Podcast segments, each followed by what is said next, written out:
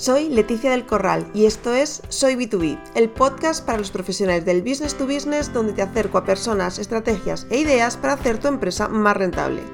Yo soy B2B, ¿y tú? Bienvenidos, bienvenidas a Soy B2B. Eh, hoy vamos a hablar con, Nidia, que, bueno, pues eh, nos conocemos ya desde hace bastante tiempo. Yo creo que nos conocimos en una formación que di en, el IPEX, ¿verdad? Eh, y a partir de ahí... Exacto. Me Ahí te descubrí. Y empezamos a trabajar juntas en 2020 ya, ¿no? O sea, que ya, llevamos unos añitos. En plena pandemia, ¿eh? Fue plena pandemia, es verdad. Nos hemos eh, desvirtualizado hasta hace bien poco. Es verdad. Me parecía súper interesante traer a Nidia al programa porque, bueno, yo soy una empresa muy pequeñita, además de un pueblecito de Mondejar, ideal, de bonito, tenéis que ir todos. Eh, y, desde Mondejar están vendiendo a todo el mundo. Entonces, eh, pues me parecía que en un momento como tan complicado con el que igual estamos viviendo ahora, pues tener esta parte ¿no? de, esperanza, ¿no? de que hay pequeñas empresas españolas que están demostrando que se puede ser muy, muy competitivo ¿no? fuera, fuera de, nuestras fronteras. ¿no? Así que, bueno, primero, primero vamos a presentarte. Eh, Nidia Sánchez Manzanero se presenta en LinkedIn como ayudamos a integradores audiovisuales a conseguir mejores acabados en tiempo récord con un producto adaptable que cubre todas las necesidades. Bienvenida, Nidia. La primera pregunta es obligada. ¿Eres B2B? Sí, claro, nosotros somos B2B. ¿A qué os dedicáis en Pinanson? Bueno, pues en Pinanson tenemos eh, básicamente dos grupos de clientes. Uno son los que se dedican a la integración audiovisual y otros se dedican a la producción audiovisual. Eh, nosotros diseñamos y fabricamos soluciones de conectividad a medida, eh, abarcando productos pues, para la distribución, el control eh, o la adaptación de las señales audiovisuales, todo lo que eso trae consigo, el cableado, los envolventes, todo un poco lo que tiene, lo que, tiene que ver con estas, con estas cosas, todo para el mundo audiovisual, tanto en la integración como en la producción en la parte de producción los eventos eran muy, muy importantes, ¿no? ¿Cómo vivisteis toda la crisis COVID en, esta parte y qué decisiones tomasteis para, para poder salir de ahí? Pues aquello fue muy complicado para todo el mundo, pero especialmente para las empresas que nos dedicamos pues, al mundo del espectáculo, ¿no? Pues aquella, en aquella época pues eh, bajamos el ritmo y bueno, eh, vivimos básicamente de, pues de, la otra, de la otra parte, de la integración audiovisual, que aunque se hizo, mm, se trabajó más lentamente, pero bueno, eh, pudimos trabajar, ¿no? Nos dejaron ese espacio de trabajo. Con el mundo de, la producción audiovisual, bueno, pues intentamos hacer eh, ofertas, un poco ayudar a, los clientes económicamente, dándoles crédito y demás. Y bueno, yo no sé si de ahí salimos, salimos mejores o no, pero es verdad que se creó una hermandad entre los clientes y los proveedores que, bueno, eso nos llevamos.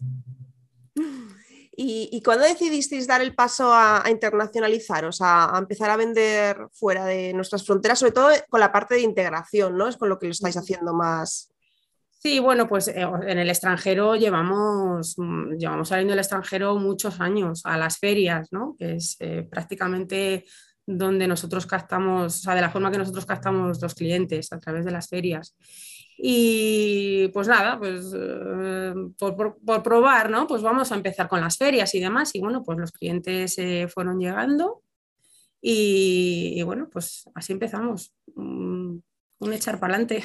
¿Cuáles tú crees que son las claves para que una empresa pequeñita, sois 15 trabajadores, de los cuales casi la mitad familia, eh, haya conseguido eh, tener sus productos en sitios tan emblemáticos ¿no? como, como toda la, liga de, todos los estadios de la liga, eh, la ópera de Sydney, Emiratos Árabes? O sea, ¿cuáles creéis que son las claves para haber conseguido todo eso? Pues es que realmente yo no sé si hay claves, ¿no? Pero sí sé lo que hacemos, ¿no? Eh, para nosotros los clientes, pues es que son, pues eso, parte de nuestra familia. O sea, cuando un cliente eh, nuevo contacta con nosotros, pues sus dificultades son las nuestras. Em, hasta que no le aportamos la solución que él quiere, pues, pues no paramos, ¿no? Y siempre nuestra forma de trabajar siempre es muy personalizada y muy profesional. Nosotros queremos que los clientes se sientan orgullosos de lo que tienen en, en las manos, ¿no? Y bueno, pues no sé si será esa la clave, pero es lo que hacemos.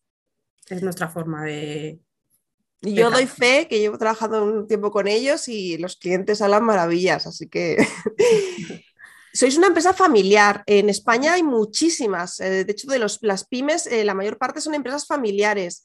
Eh, ¿Cómo se lleva a trabajar con, la familia? Más sois de segunda generación ya, que esto ya es, complicado porque normalmente hay muy pocas empresas que, pasen ¿no? a la siguiente. A la siguiente, ¿no?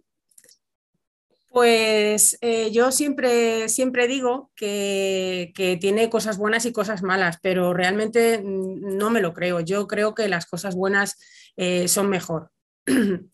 porque, bueno, pues es verdad que, te implicas más porque quieres que, a, toda tu familia le vaya bien y, bueno, pues eso aporta un plus pues de responsabilidad, ¿no? Tú no te vas de, la empresa, cierras la puerta y te pasas el fin de semana sin pensar en nada más. Siempre eh, se comentan cosas en la familia y bueno, es algo como que tienes, tienes pendiente, ¿no? Si tienes algún, alguna cosilla con algún cliente o algún proyecto grande, pequeño, lo que sea siempre está ahí pendiente. Entonces, pues sí, es un, tiene un plus de responsabilidad mayor. Pero también es verdad que las satisfacciones también son, son más grandes y yo creo que al final pues es lo que cuenta. Cuando las cosas salen bien, pues es, algo muy satisfactorio. Fenomenal. Em, ¿Qué le recomendarías a una pequeña empresa española eh, que estuviese pensando a lo mejor en vender fuera de, España? Eh, cuáles son los primeros pasos o, por dónde empezarías tú? Pues yo eh, creo que es, fundamental hacer una, buena inversión eh, en, una, en, una, ventana al mundo, o sea, en la página web y, en las redes sociales. Creo que hay que tener una página web muy pensada, no vale cualquier cosa. Eh, creo que hace falta siempre ayuda profesional importante, que, que sepa mm, ayudarte para saber cómo te tienes que posicionar, de tal forma que los clientes pues entiendan eh, qué les puedes aportar de valor, porque es difícil eh, crear productos de la nada, es decir, que todo el mundo, hay cosas novedosas, muy novedosas y muy geniales que solo puedes fabricar tú, no te digo que no, pero la, verdad es que eh, lo más normal es que pues, todo el mundo hace todo, ¿no? Pero cada em, empresa pues tiene su, punto de, mm, bueno, de, diferenciación. Y eso yo creo que es lo que tiene que quedar muy claro en una web y que un cliente, cuando un posible cliente pase por allí, pues eh, sepa rápido en qué, en, en les puedes ayudar. Eso es muy importante. No creo que esté diciendo nada nuevo, porque, pero bueno, si tuviera que hacer una inversión y yo quisiera ahora mismo crear una, una empresa ser extranjero, creo que sería el paso más importante, hacer una gran inversión en una página web con cabeza. Fenomenal. Yo fíjate, en vuestro caso, trabajando con vosotros, creo que, el clic eh, para mí fue que os lo creísteis.